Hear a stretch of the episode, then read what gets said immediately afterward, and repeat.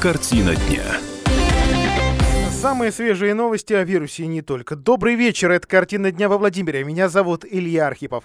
В Департаменте здравоохранения сообщили о том, что госпитализированы а, трое жительниц Владимира. Все они сейчас в инфекционке в Юрьевце. А, это жительницы областного центра, два, а, то есть две а, дамы, это мама и дочка, соответственно, а третья никак с ними не связана. При этом а, все, все трое а, находились в Испании и контактировали с больным коронавирусной инфекцией. А, по словам э, представителей облздрава, естественно, взяли анализы на коронавирус. А, к этому вечеру ждем подтверждения, либо опровержения информации о том, что, что он есть, потому что должны быть готовы анализы вообще, э, ну, что касается всех остальных, кого проверяли, да, э, а это было 155 а, человек, ну, в общем, у всех, у всех отрицательные анализы. Тем не менее, в данном случае медики приняли решение, что такая изоляция для вот именно этих трех дам нужна. А также стало известно о том, что власти Владимирской области могут перейти на режим удаленной работы в случае ухудшения ситуации по коронавирусу вируса. Ну и даже или вот такая, может быть, занимательная новость, что в Белом доме даже установили э, аппараты для дезинфекции рук. А Владимир Сипягин поручил подготовить предложение о переводе э, исполнительной власти региона, то есть подконтрольных Белому дому структур, э, на удаленку. А главы муниципалитетов, руководители структур, собственно, Белого дома должны направить свои предложения губернатору, то есть по какой схеме они могут эту работу организовать. Частично или полностью. А по мнению губернатора, в случае введения чрезвычайного положения, такая мера позволит продолжить эффективную работу э, всей власти. А, ну и о том, что теперь совещание по коронавирусу в Белом доме проводит чуть ли не ежедневно, сам губернатор. Заседания состоялись его уже трижды. А, третье было вчера вечером, когда мы э, собирались вместе с коллегами из областной администрации, а, Роспотребнадзора, Законодательного собрания и других правоохранительных органов и других э, подразделений. И в каждом у нас э, муниципалитете сформированы штабы э, также муниципальные и округов. На базе Струнинского филиала Александровской районной больницы и значит, э, в коммунаре организованы обсервации для наблюдения за пациентами. А также заработала единая горячая линия для всех интересующихся, для все, кто на карантине, это теперь короткий а, номер, он единый, так и раньше он работал, э, собирая э, сообщения о чрезвычайных ситуациях, и, в принципе, все оперативные вызовы 112. Владимир Сипягин. Это очень будет удобно, потому что это такой номер, который каждый э, житель может запомнить. Потому что у нас сейчас действует по тем документам, которые вам отправляли, в том числе, действует, например, там три номера, я знаю. Это здравоохранение, один многоканальный номер, там, у департамента труда и занятости другой номер еще, третий у департамента образования. Это неправильно. Ну, житель, э, жителю надо максимально комфортно чувствовать себя в этой ситуации. А, при продлении весенних каникул, а, продлевают их до 12 апреля, Андрей Шохин, глава администрации города, в рамках, э, в целях предотвращения этой китайской заразы, а, рекомендуют учитывать жизненные ситуации в каждой семье. То есть, э, понятно, чиновники города это готовы признать, не все родители могут себе позволить оставить ребенка, школьника без присмотра на еще две недели, тем более, если тебя на удаленку никто не переводил, или отпуска не дали, или тот самый отпуск просто накрылся, потому что лететь-то некуда. А такое напутствие своим подчиненным дал Андрей Шохин и поручил управлению э, образования до начала Coachella каникул самих плановых, они теперь плануют 23 марта внести тоже предложение о вариантах занятий с детьми в школах на время а, каникул. А, два варианта. Сейчас рассматривают оказание помощи тем семьям, где такой возможности ребенка оставить дома нет. Либо создать маленькие классы, то есть где эта зараза просто не сможет а, распространиться, никакие ограничения на количество таким образом учеников не будут э, распространяться. То есть класс 10-12 человек, малокомплектный. Либо, э, поскольку с лагерями теперь тоже швах, и в соцсетях уже понятная реакция на это. Я, я про школьные лагеря. Открыть все-таки школьные лагеря дневного пребывания при условии, что там тоже детишек будет не больше 50. А эти все мероприятия предлагается также согласовать с Роспотребнадзором и понять а вообще, сколько а, детей может быть в таких классах и лагерях, то есть насколько эти меры будут востребованы среди родителей. Шохин подчеркнул, э, пишет, э, пишут нам на сайте мэрии, что без выходных ситуаций не бывает. Управление образования совместно с директорами школ должны предложить оптимальные решения, чтобы родители были спокойны за безопасность и здоровье своих а, детей. А, ну, напомню, что на вот утро дня сегодняшнего более, 2000, более 2000 владимирских школьников воспользовались такой возможностью в школу не ходить, то есть учиться дистанционно. В первый день карантина их было всего 500, но тем не менее это все, все, все еще не так много, как могло бы быть.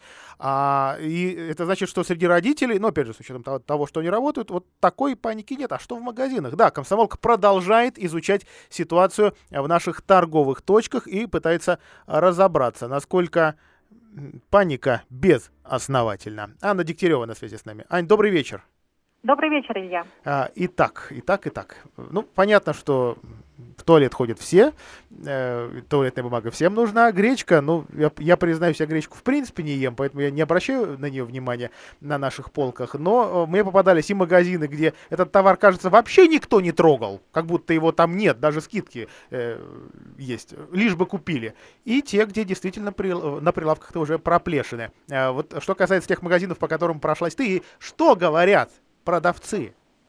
Э, Илья, гречка – самый загадочный аспект нынешнего коронавируса, нынешней ситуации. Владимирцы достаточно регулярно впадают в панику и скупают что-нибудь в магазинах. Это бывает и туалетная бумага, и соль, и сахар, и, и даже питьевая вода. Но вот чтобы так сметали гречку, это на моей памяти в первый раз. Почему они решили, что именно гречка не поддается коронавирусу и спасет во время карантина, понять нельзя. Но это такой получается замкнутый круг.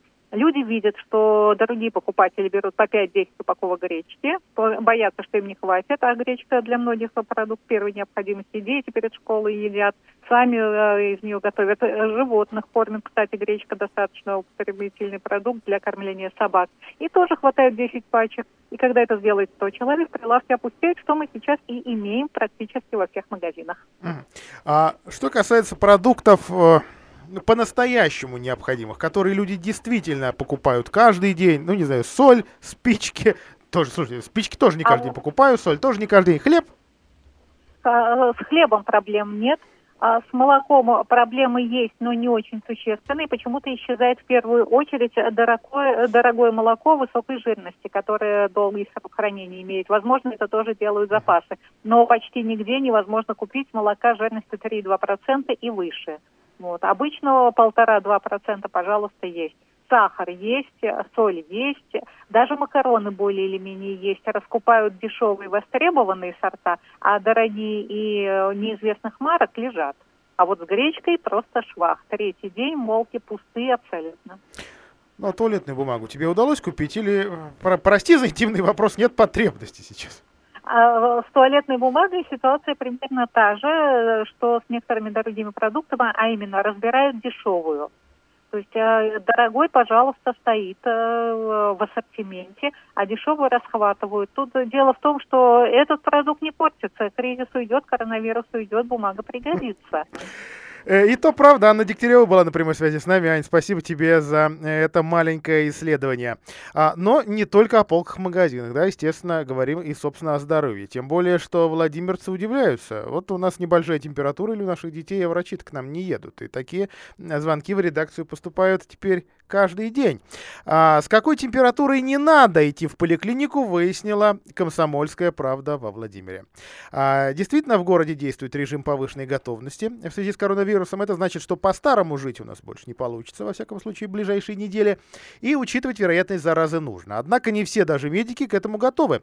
Вот наша читательница и слушательница Светлана рассказала. В среду приболев, попыталась вызвать врача на дом из поликлиники. А в регистратуре ее спросили, какие симптомы и температура. Услышала кашель и 37,3. Сказали, что по вызовам с такой невысокой температурой терапевт не ходит, и женщине нужно самой прийти в поликлинику. Ну, чтобы было конкретно, это железнодорожная. А Светлана удивилась. Вроде рекомендаций Минздрава и Всемирной организации здравоохранения говорят четко, при симптомах респираторного вирусного заболевания никуда ходить не надо. Врача вызывайте на дом. Да, есть характерные особенности, позволяющие предположительно отличить коронавирус от гриппа и в целом ОРВИ, но больной не доктор. Он не может разобраться, да и без анализов стопроцентной гарантии, что это не коронавирус или не грипп, скажем, быть не может. А пусть э, даже и обычный грипп, да, его что, надо разносить по всем больницам? Сидя в очереди. А, в департаменте здравоохранения пояснили. По общим рекомендациям Минздрава, врач выходит по вызову к взрослому человеку при тяжелом состоянии, которое не позволяет самому дойти до поликлиники. Таким состоянием считается температура выше 38, а к детям приходят все-таки при любой повышенной. Однако сейчас, именно в связи с угрозой распространения коронавируса, при малейшем подозрении на респираторное заболевание рекомендуют нам, даже настаивают, сидите дома, самоизолируйтесь. А уж точно не ходите с повышенной даже изначальной температурой по, по поликлиникам. А понятно, почему... Э, в смысле, не изначально, простите, а незначительно. А понятно, почему в поликлиниках хотят минимизировать вызовы. Терапевтов-то и так не хватало, да? Дефицит от 20% до, до половины.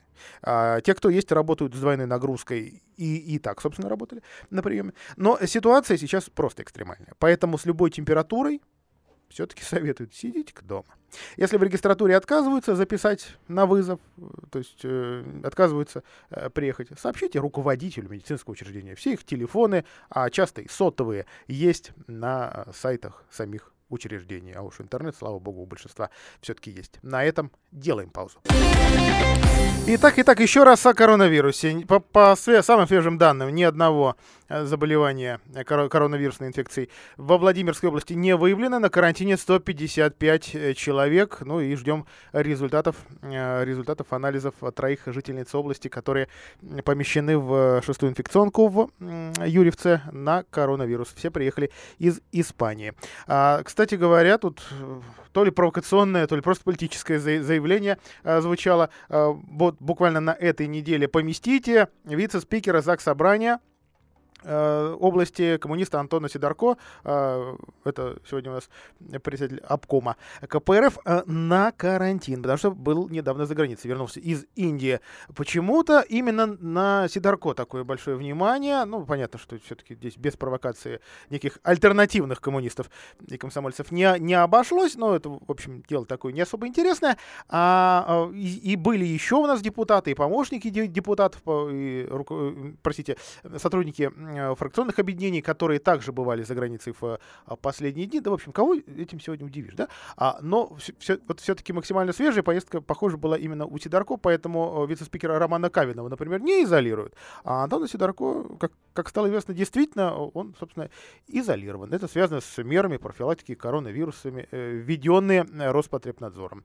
А, и эту информацию, кстати, он сам нам подтвердил, я дозвонился до Антона, он, в общем-то, эту историю не очень хорошо э, комментирует, в принципе, не хочет. Ну, какая-то она уже действительно странноватая, а поэтому не, не, не удалось узнать как же там на карантине живется, ну, в общем, насколько понимаю, он, не, у нас далеко не единственный, так что обязательно расскажем, а как же, как же люди в такой самоизоляции выживают. Но не сегодня. А других э, не столь, э, может быть, заразных новостях. Дело в том, что сегодняшняя Сегодняшней ночью движение по Пекинке было буквально парализовано от того, что КАМАЗ снес надземный пешеходный переход в Ворше. Вот представьте себе, насколько надежная конструкция. Правда, движение было э, временным, модульным, э, и здесь должно появиться нормальное, то есть такое серьезное устройство этого самого надземного э, пешеходного моста. Произошло все в районе 11 вечера. То есть каким-то образом непонятным, самопроизвольно, во время движения у КАМАЗа поднялся кузов, и он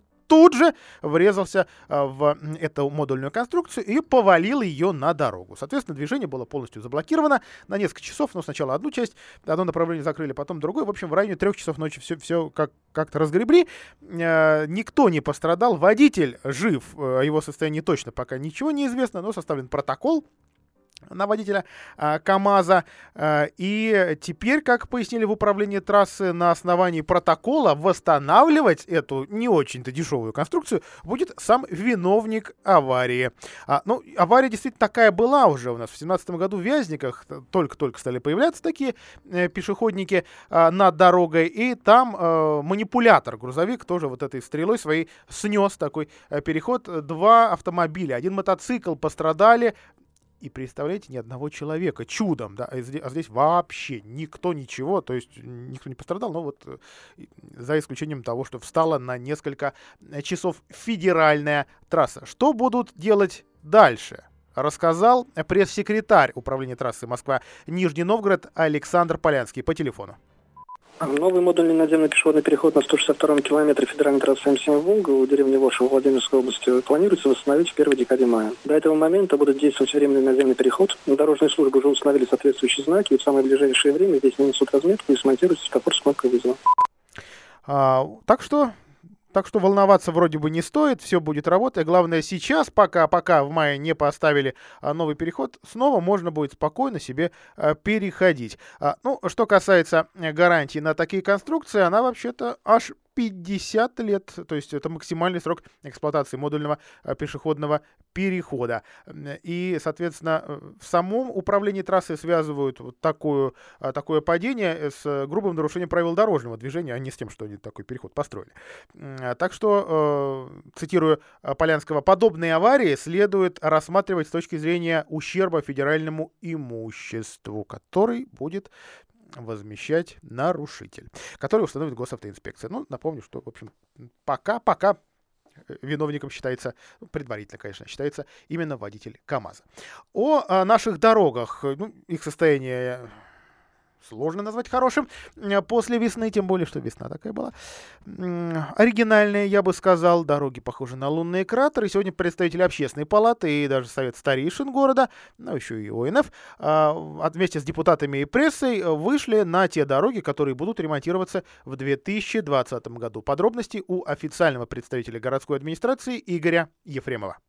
Сегодня э, владимирские общественники, то есть представители общественной палаты города, совета старейшин, эксперты Общероссийского народного фронта, депутаты городского совета и, конечно же, журналисты проверили те объекты улично-дорожной сети, которые будут отремонтированы в городе Владимире в 2020 э, году. Почему они посещали эти объекты? Они посещали их потому, что они обязаны, так сказать, вести общественный мониторинг реализации нацпроекта «Безопасные качественные дороги», по которому э, в городе Владимире 250 миллионов рублей будет потрачено на эти объекты. И также мониторят э, дорожные ремонты и совершенствование улично-дорожной сети на тех дорогах, которые в этом году, 8 объектов, которые в этом году мэрия будет приводить в порядок исключительно за счет средств городского бюджета. Глава администрации города Владимир Андрей Шохин распорядился оказать общественникам максимальную информационную поддержку и квалифицированно ответить на любые их вопросы. И поэтому сегодня на каждом из проверяемых объектов э, общественников сопровождал и, естественно, общественникам отвечал начальник городского управления ЖКХ Алексей Шумник. А, итак, Тракторная, Стасова, Почаевская, Балакирева, еще несколько улиц, которые э, планируют также э, отремонтировать где-то вместе с тротуарами, а где-то, собственно, именно к тротуарам и э, претензии. Объехали сегодня. Наряду с ремонтом проезжей части где-то может стать светлее. Если помните, было предписание городской администрации, будьте любезны, опасные пешеходные переходы подсветить по-настоящему, не так, как это сделано в городе. Правда, в предписании таковых 30 33, э, мэрия рассказала нам про 15, сделала один, э, подсветила на Октябрьском проспекте, но будем следить дальше за тем, как исполняется это самое предписание. Председатель городской общественной палаты и сопредседатель регионального штаба ОНФ Владимирской области Федор Никитович Лавров отметил, что он и его коллеги хотят проверить обоснованность того перечня приоритетов дорожного ремонта, который выбран, и поэтому посетили два объекта, которые будут ремонтироваться по проекту безопасной и качественной дороги. Это улица Устья-на-Лабе, очень большой участок от Луначарского до Электрозаводской, и э, участок проспект Ленина от улицы Чайковского до до улицы Верхняя Дуброва. На этих э, объектах и на других, которые будут ремонтироваться по нацпроекту «Безопасные качественные дороги», будет полностью заменяться дорожное полотно, где необходимо бордюрный камень, где необходимо будет устраняться колейность с тем, чтобы влага, дождевая вода, талый снег и так далее уходили с дороги вовремя и не разрушали дорожное покрытие. Будет нанесена новая разметка, дорожные знаки установлены, светофорные опорные объекты, металлические ограждения. И на все вот виды дорожных работ вот на этих дорогах устанавливается пятилетняя гарантия. И если в ходе работ подрядчик допустит какие-то недочеты, он в течение пяти лет после сдачи объекта обязан будет устранить их за свой собственный счет, а не за счет средств городского бюджета. А это был Игорь Ефремов, официальный представитель Оранжевого дома. После выпуска новостей о том, что во Владимире сейчас заставляют спиливать цепочки с замками и даже шлагбаумы во дворах. Но-но-но, шлагбаум, оказывается, можно отстоять. Картина дня. А коронавирус поможет владимирским предприятиям выйти на рынки Африки и Азии, заявили сегодня в Белом доме. Карантин и закрытие границ открыли или так, якобы открыли местным предприятиям новые горизонты. Введение режима повышенной готовности как уверяют чиновники, не повлияло на экспорт в нашем регионе. С начала года не сорвался пока ни один контракт. Часть мероприятий, конечно, пришлось отменить или перенести на неопределенный срок, но конференции проходят в онлайн-режиме. И глобальной проблемой для бизнеса это точно не станет. Да еще и на командировках сэкономит. Уже сейчас продукция предприятий области представлена на всех континентах, и объемы экспорта планируется увеличить, отметил директор Центра поддержки экспорта области Павел Шибилов. С прошлого года мы активно продвигаем продукцию экспортеров нашего региона на международных торговых площадках электронных. А среди 19 предприятий, размещенных на них, три заключили экспортные контракты. Э, будем эту работу развивать. Электронные площадки — это будущее. Коронавирус нанес определенный ущерб, говорит Шибилов, но, как говорится, не было бы счастья. Благодаря этому мы смогли выйти на новые рынки, которые до этого были плотно завязаны на Китай. В первую очередь Индия, Ближний Восток, Восточная Европа. Мембраны, например, поставляем в Латинскую Америку. Э, также ждут, когда в ближайшее время одно из предприятий области подпишет контракт с Австралией. Активно началось сотрудничество с Африкой. Есть стартап интересный а, с предложением для Африки и Юго-Восточной Азии, правда, какое не раскрыли. А, люди смогли продать свою концепцию крупному концерну, например, Тойоте, но они хотят развиваться на благо Владимирской области. Конец цитаты. Активнее экспортировать владимирскую продукцию в ближайшем будущем планируют в Узбекистан и Казахстан. Традиционно пользуются спросом шпон, фанера, лесной массив и двери от владимирских производителей. Крупный контракт на поставку последних э, заключили с Латвией. Стекольная продукция направляется в СНГ, Азию и Африку. А правда, с медициной. Вот пока есть сложности. Э, например, Владимирское предприятие «Бергус», а, то самое, с известным скандалом а, с Боголюбова, э, не может выполнить контракт с Арменией. Партию лейкопластырей на 50 тысяч долларов задержали на границе. А, Павел Шибилов отмечает, сейчас на, на экспорт таких товаров, как медицинские маски наложены ограничения, но надеемся, что будут внесены поправки в закон, которые позволят нашей компании этот договор выполнить. Большой спрос на продукцию Бергуса есть и в других странах. Конец цитаты. А в ближайших планах Центра поддержки экспорта не только помочь наладить местным а, предпринимателям поставку товаров э, из, э, простите, в страны Азии и Африки. Бенин, Сенегал, Нигерию, ЮАР, Вьетнам, Индонезию. Но и помочь развивать экспорт услуг. Речь о туризме. Ха-ха. А для жителей Японии и Южной Кореи, ну, похоже, все-таки смотрят в будущее. Какой-то там отдаленный. А дело в том, что, похоже, в Владимирской области представить, ли, больше нечего. Экспортировать другие услуги нам пока рано, отмечают эксперты. У нас нет крупных финансовых и страховых предприятий, единицы крупных IT-компаний, говорит директор Центра поддержки экспорта. Пока, наконец мая, запланировано участие в международной выставке в Южной Корее, и она пока не отменена. Но сложность в том, что большая часть наших гостиниц зарегистрирована в Москве и Подмосковье. Мы будем обсуждать вариант, чтобы ввести дополнительные преференции для желающих начать именно здесь гостиничный бизнес, чтобы изменить ситуацию. Конец цитаты. А, детям войны во Владимире начали носить удостоверение на дом. А, и э, это, кстати, такой ответ на одно из а, замечаний в нашем эфире а, с Алексеем Смирновым, экспертом, да, когда у нас действительно возник вопрос, а кто сейчас ходит по а, квартирам и кто эти самые удостоверения предлагает разносить. А, и, ну, действительно, ситуация неоднозначная. То есть мошенники, не, не мошенники, не всем понятно, и мошенники, собственно, никуда не делись. А, как раз начиная с марта по всей области удостоверения а, тем, кто относится к категории детей войны, начали действительно разносить по домам. А до этого их вручали на торжественных собраниях в ДК, библиотеках. Теперь Теперь остались те из детей войны, кто сам не может или не хочет прийти в органы социальной защиты населения. Ну, первую очередь, конечно, мы должны говорить с вами о, возрасте. Да? Однако в данном случае сотрудник Собеса, э, вот когда Алексей Смирнов нам э, приводил пример обращения к его отцу, э, не показали удостоверение, да, что делает любой представитель официальной структуры. И это вызывает подозрения. В управлении соцзащиты города Владимира сказали, наши представители обязаны удостоверение показывать.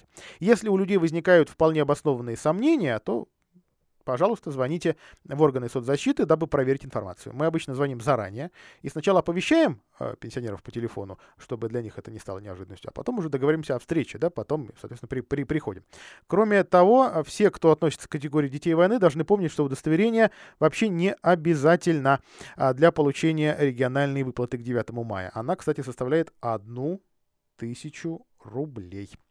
А, и все ее получают до, или получат до 26 апреля, вне зависимости от того, есть соответствующая корочка или нет. Всего, всего в регионе проживает 95 тысяч детей войны. На создание для них специальных удостоверений, а на, на этом наставили активисты э, организации «Дети войны», а, в областном бюджете заложили, уже, уже потратили 3 миллиона рублей.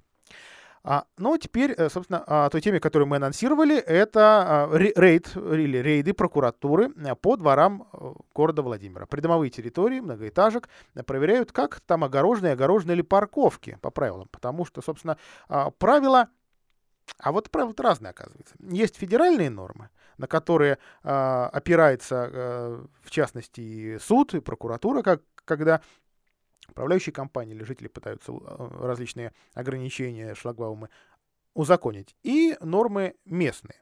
А, местные Владимирские и в целом желание кстати, понятное желание нашего управления архитектуры, в принципе, от этих э, железяк избавиться. Потому что, ну, такое ощущение, что мы живем не в э, городе порой, да, а на какой-то пересеченной э, местности и ведем войну с соседями. А такие войны действительно тоже бывают и добром редко заканчиваются. А вот, э, в частности, главный архитектор города Андрей Быков считает, что шлагбаумов в нашем городе, в жилых дворах быть в принципе не должно.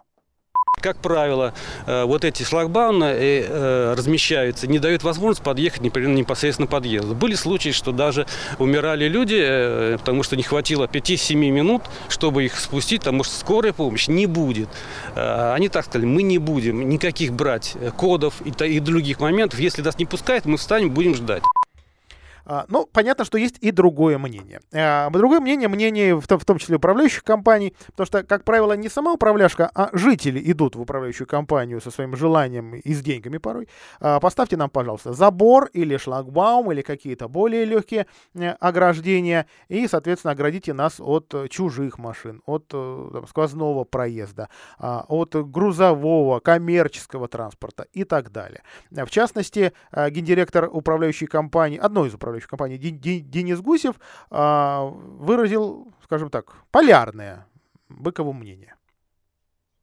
Федеральный закон не запрещает установку шлагбаумов, ограждений, там, автоматических ворот.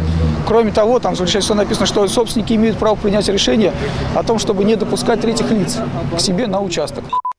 А на что именно обращает внимание прокуратура? В частности, вот на а, этих улицах, по которым в последние дни прошли такие проверки, это Нижняя Дуброва, Спиранского и ближайшие в восьмом юго-западном микрорайоне. А, нарушение правил э, прокуроры видят в отсутствии разрешения на шлагбаумы. Дело в том, что очень часто их действительно ставят без каких-либо разрешений. Но узаконить их можно по суду. И, в принципе, прокурор соглашается, да, это это уже почти цивилизованный метод узаконить тот самый шлагбаум, который по местным нормам незаконный, а по федеральным вполне себе. Но федеральный, как известно, главнее. А об этом Ксения Новикова, помощник прокурора города. Возможен такой вариант, что управляющая компания либо товарищ собственников жилья приходит в архитектуру, а, согласует шлагбаум в втором законном порядке, ну и фактически его установка является законной уже после этих действий. А, ну, на этом о дорожном почти все, за исключением того, что сегодня владимирские журналисты пишут о том, что вот фонд капремонта региональный у нас запланировал купить себе дорогой автомобиль стоимостью больше 2 миллионов рублей. Ну, в целом характеристики подходят на э, Hyundai Santa Fe. А, и э, автомобиль э, будет куплен фондом на собственные средства. Ну, откуда у него собственные средства, я думаю, многие жители могут догадаться. О небольшой перестановке в Белом доме. Дело в том, что в связи с тем, что что два вице-губернатора о, сейчас уходят, им, ну, им нужно еще искать замену. А Сипягин э, перераспределил полномочия между своими замами, которые уже утверждены и работают. И за экономическое развитие вместо Максима Брусенцова, который, собственно, уходит 23 числа, э, будет отвечать Аркадий Боцин-Харченко. Э, это в дополнение к тем своим текущим обязанностям, то есть цифровому развитию и э, курированию национальных проектов и госпрограмм. А, ну и теперь, соответственно, проектная деятельность, контроль за ре реализации нацпроектов будут в одном блоке. А, что касается подготовки региона к э, паводку, если тот вообще будет, ну где-то где-то да будет. Сегодня э, руководство управления МЧС по региону провело авиапатрулирование территории, тоже взяло журналистов, так что об этом, об этой проверке, об этом облете подробнее расскажем, а главное покажем, потому что тут лучше смотреть на сайте kp.ru. И в целом пресса сегодня убедилась, как и моя коллега Валерия Пронина, что предпаводковая ситуация вполне себе в норме. Конечно, надо сейчас обращать внимание внимание на те реки, которые берут начало в соседних областях. В первую очередь это Иваново. И, естественно, у нас уже была, пускай небольшая, но проблема в э, Визняковском, э, ну там традиционно, и в Александровском районе тоже такое э, бывает. Но сейчас это вполне себе вполне себе спокойные речушки. И Нерль на отдельных участках вышла в пойму, но подтопление каких-то приусадебных э, участков или а, дорог, что тоже иногда бывает, в, да, в данном случае не э, за, зафиксировано. То есть в целом, в целом наши спасатели отмечают э, в Багдаде, ну то есть во Владимирской области с паводком э, все спокойно. На Клязьму окажут влияние, конечно, ее э, притоки из Ивановской области, так что половодье там традиционно начинается позже, даже несмотря на эту раннюю э, весну. И вот понесут они воду в Клязьму и в каком количестве, ну, об этом, соответственно, спасатели, да и мы все с вами узнаем уже в ближайшее время.